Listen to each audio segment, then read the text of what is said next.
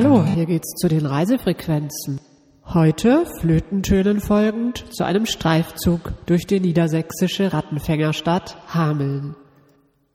Die Bäckerstraße, der Markt, die Osterstraße und die kleinen Straßen links und rechts. Verlaufen ist unmöglich.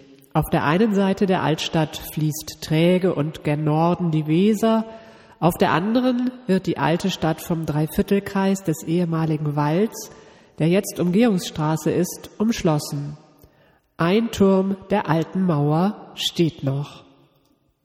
Hameln heißt der Sage folgen und den Ratten. Die Nager schwänzeln auf dem Pflaster und sind die bronzene Markierung für einen Rundweg durch die Altstadt. Hameln weltbekannt in Zeit und Raum durch eine sagenhafte Gestalt, die im Jahr 1284 erst mit süßen, verführerischen Melodien den Ort von einer Rattenplage befreite und dann aus Rache über Vertragsbruch und verweigerte Bezahlung die Kinder der Stadt auf Nimmerwiedersehen entführte. Ich bin der wohlbekannte Sänger, der vielgereiste Rattenfänger, den diese altberühmte Stadt gewiss besonders nötig hat. Johann Wolfgang von Goethe rückt die Stadt 1803 ins Licht der Literatur und der Leser. Ich rate dennoch nicht, das ganze Gedicht zu lesen, sonst ist die beste Zeit mit Goethe längst gewesen. Die besten Marketing- und Tourismusfachleute für Hameln waren die Brüder Grimm. Sie haben die Legende um den zwiespältigen, bunt gekleideten Flötenspieler in ihrer Sammlung Deutsche Sagen aufgenommen, erschienen in der Nikolaischen Buchhandlung 1816-18.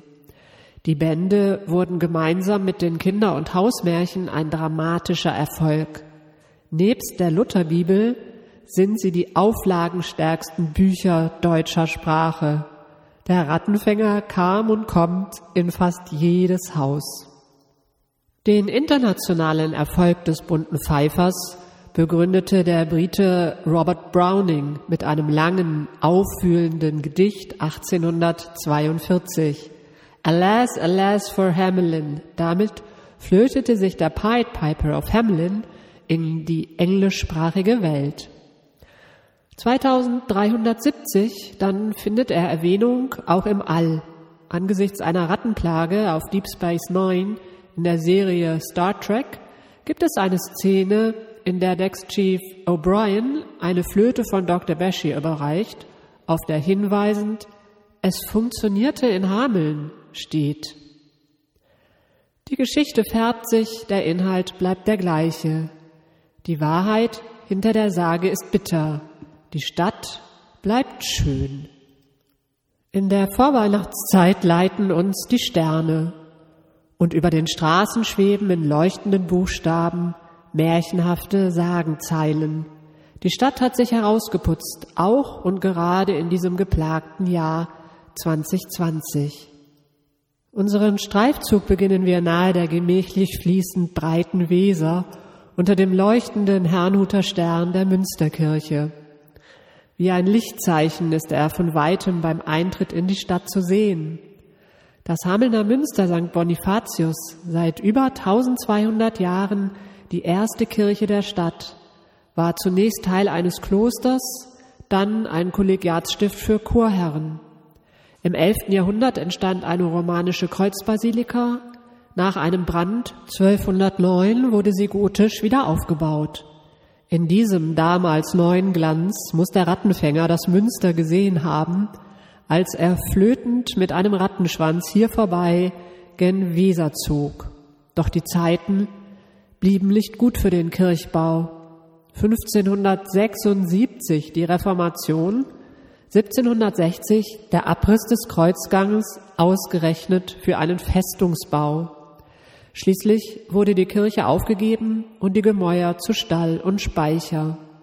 Erst im historistischen 19. Jahrhundert intervenierte Pastor Franz Georg Ferdinand Schläger und sorgte für den Wiederaufbau. Sein Denkmal steht der Kirche gegenüber. In der abendlichen blauen Stunde ist die Eingangstür zum Kirchenschiff geschlossen. Der mächtige gotische Steinbau mit seinem unspektakulären Westturm steht wie ein ruhiger Wächter am Eingang der Stadt. Nach ein paar Schritten biegen wir links in die Bäckerstraße ab. Wir stehen jetzt mitten in der Innenstadt. Fachwerkhäuser rechts und Fachwerkhäuser links, soweit das Auge schaut. Seit über 800 Jahren gehen Menschen diesen Weg. Seit über 800 Jahren stehen manche der Häuser an diesem Straßenrand. Früher fuhren die Karren durch den lehmigen Matsch, später wurde die Straße gepflastert. Seit Ende der 1970er Jahre ist hier Fußgängerzone. Die über der Straße hängenden Weihnachtssterne weisen den Weg. Bäckerstraße 12, einer der ältesten Hamelner Zeugen der Zeit und einst die Löwenapotheke. Seit dem 13. Jahrhundert steht das gotische Haus mit seinen drei Meter dicken Mauern hier. Nur die typisch niederdeutsche Utlucht der ebenerdige Erker zur Ausschau ist neueren Datums. Davor rockt der Scherenschnitt des Rattenfängers zwischen zwei grünen Tannenbäumen. Bäckerstraße 16.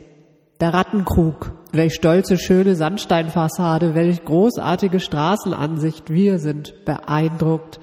Eine klare, horizontal gegliederte Schauseite, für ihre Zeit recht große Fenster, ein Stufengiebel mit Voluten à la Renaissance, die damals neue doppelstöckige Utlucht. Weser-Renaissance vom Feinsten. 1568 wurde das alte Haus von vorne in ein topmodernes Gewand gehüllt. Von hinten blieb es gotisch. Die spektakuläre neue Hülle war Prestige. Schlimme Jahre hatten die Hamelner damals hinter sich. Die Pest fraß 1400 Leben, ein Stadtbrand zerstörte 160 Häuser, soweit man weiß. Die Flut riss die Weserbrücke mit sich. Doch jetzt kam eine neue Zeit. Johann Rieke, Patrizier, Bürgermeister, ein Mann mit einem Hochschulabschluss aus Wittenberg, bestellte Kurt Tönnies als Baumeister für sein Haus.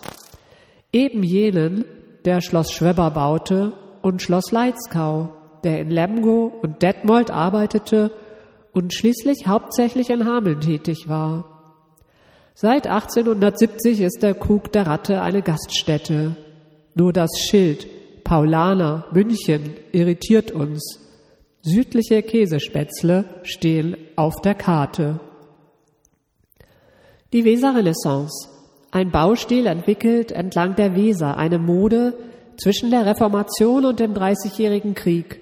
Ein Bauboom, der florierte, als die Weser ein lukrativer Transportweg für Waren und für Ideen war.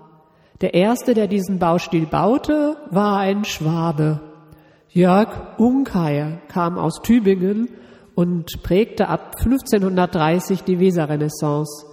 Geometrische Formen, Halbkreisgiebel, Fächerrosetten. Etwas später kam aus den Niederlanden die Idee der Rollwerkgiebel mit Kugelbesatz, der Volutel, der Kerbschnittquader und der so auffälligen Utlucht eines ebenerdigen Erkers. Genug der Fremdworte. Was die Reichen sich aus Sandstein leisteten, bauten die anderen Bürger in Fachwerk nach. Auf den inzwischen krumm gewordenen Balken der Gebäude wachen Schnitzfiguren unter Fächerrosetten.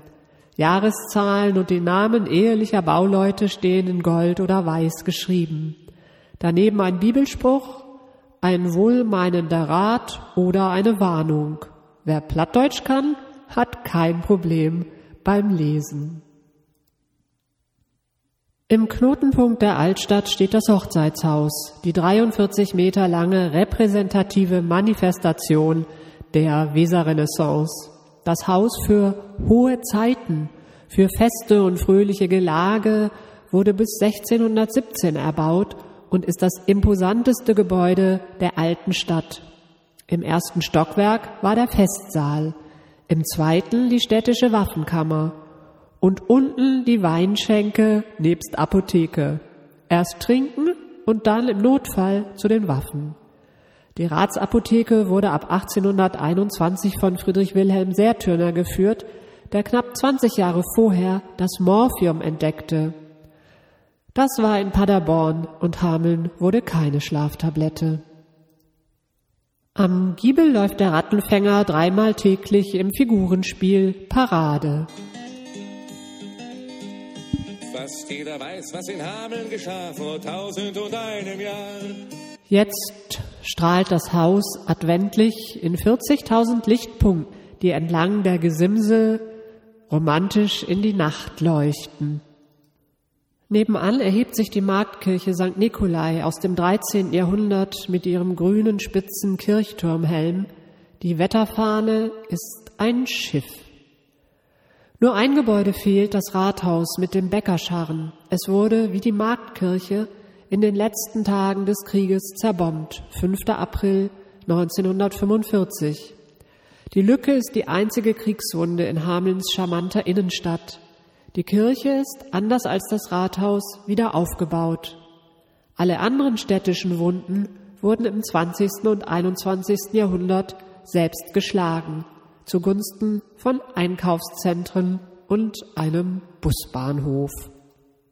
Gegenüber fliert der Traum in Rosa am Markt 7. Unten Sandstein, oben sanftes Pink. Unten Bossenquader, oben Fachwerk, alles in schönster Weserrenaissance. Tobias Dempter und Anna Brooks ließen mich erbauen. So steht es seit 1607 über dem Eingang auf Latein, man war ja Bürgermeister. Dempterhaus heißt dieser Petticoat in Renaissance. Die alten Häuser mit ihrer langen Geschichte, mit ihren Ecken und Kanten sind wie Persönlichkeiten und tragen einen Namen.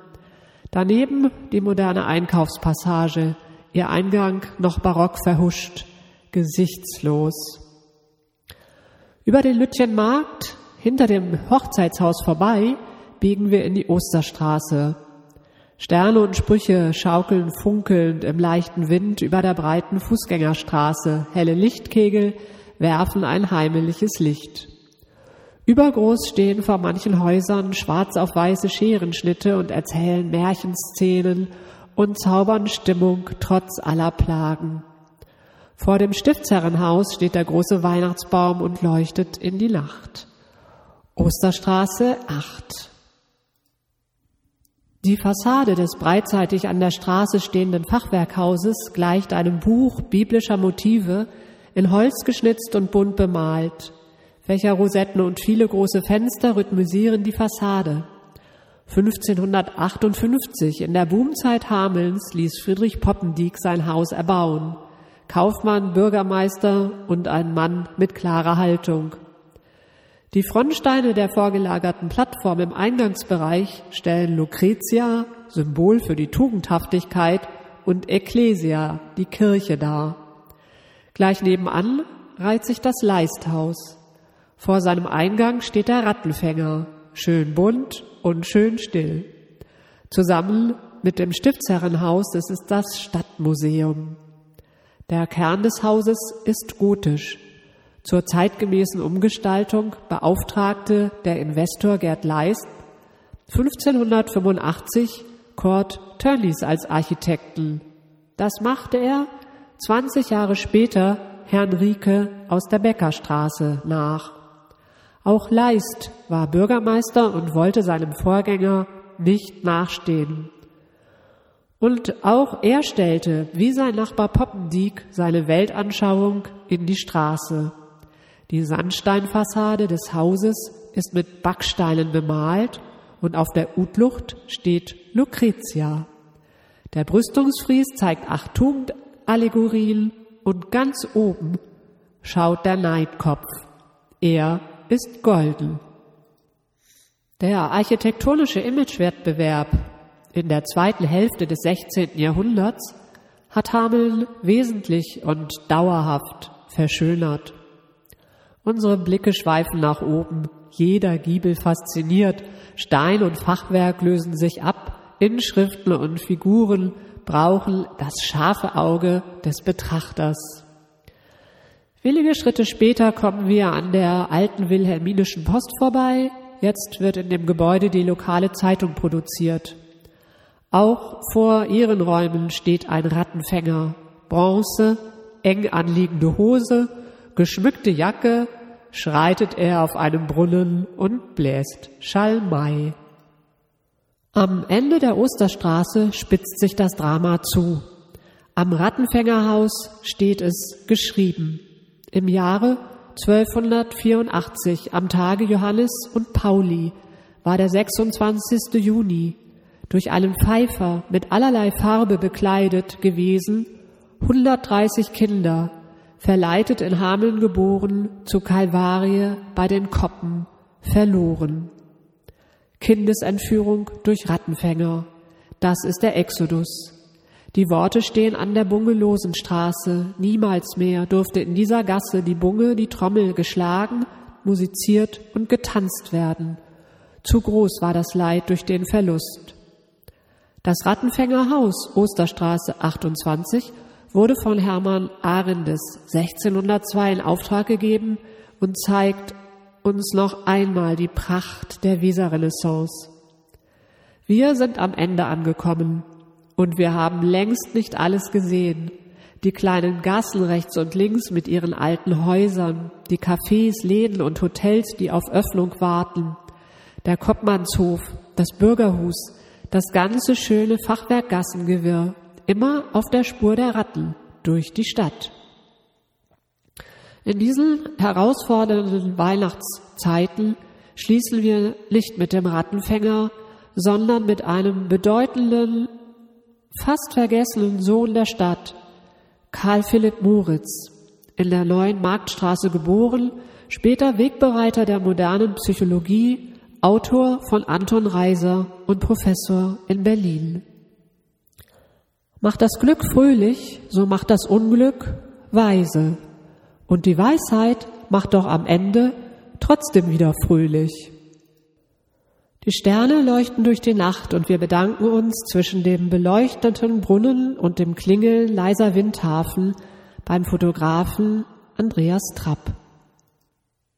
Das waren die Reisefrequenzen. Na, ist's auch schön heute in Hameln an der Weser.